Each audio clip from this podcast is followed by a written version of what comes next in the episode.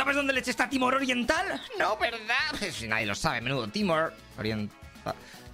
Nos vamos a una isla de esas en donde Cristo perdió un AirPod arriba de Australia, ¿vale? Ahí tienes a Timor Oriental, en la parte derecha de la isla, solamente eso, ¿vale? Bueno, viven 1,3 millones de personas que hablan portugués, ya que en aquella zona pues fue, col- pues, fue colonia de los portugueses, ¿eh? Hasta que en 1975 declararon su independencia. ¡Yujú! ¡Somos independientes por fin! ¡Ah! Debieron pensar, ¡una mierda!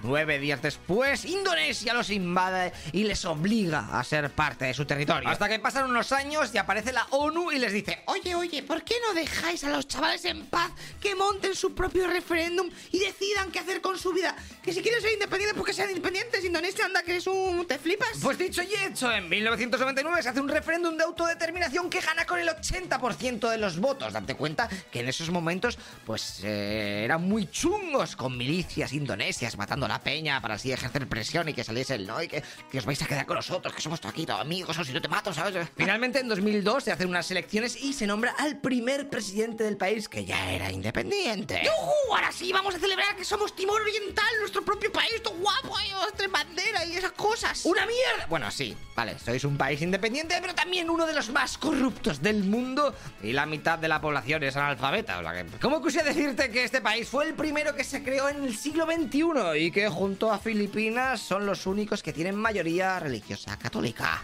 Razona. ¿Sabes? No, el mundo no. Hey, una cosa, tú que estás escuchando este podcast, te recuerdo que todo esto está subido en el canal de A Toda Leche de YouTube, ¿vale? O sea, que buscas en YouTube A Toda Leche y lo verás con vídeo, que yo creo que a lo mejor te va a molar más, ¿vale? Bueno, si no, pues tienes así para trabajar o lo que sea, pues el podcast, pero si no lo ves en vídeo. Así me ayudas un poco o te haces Patreon y así apoyas el contenido. Eh, todo esto cuesta un porrón.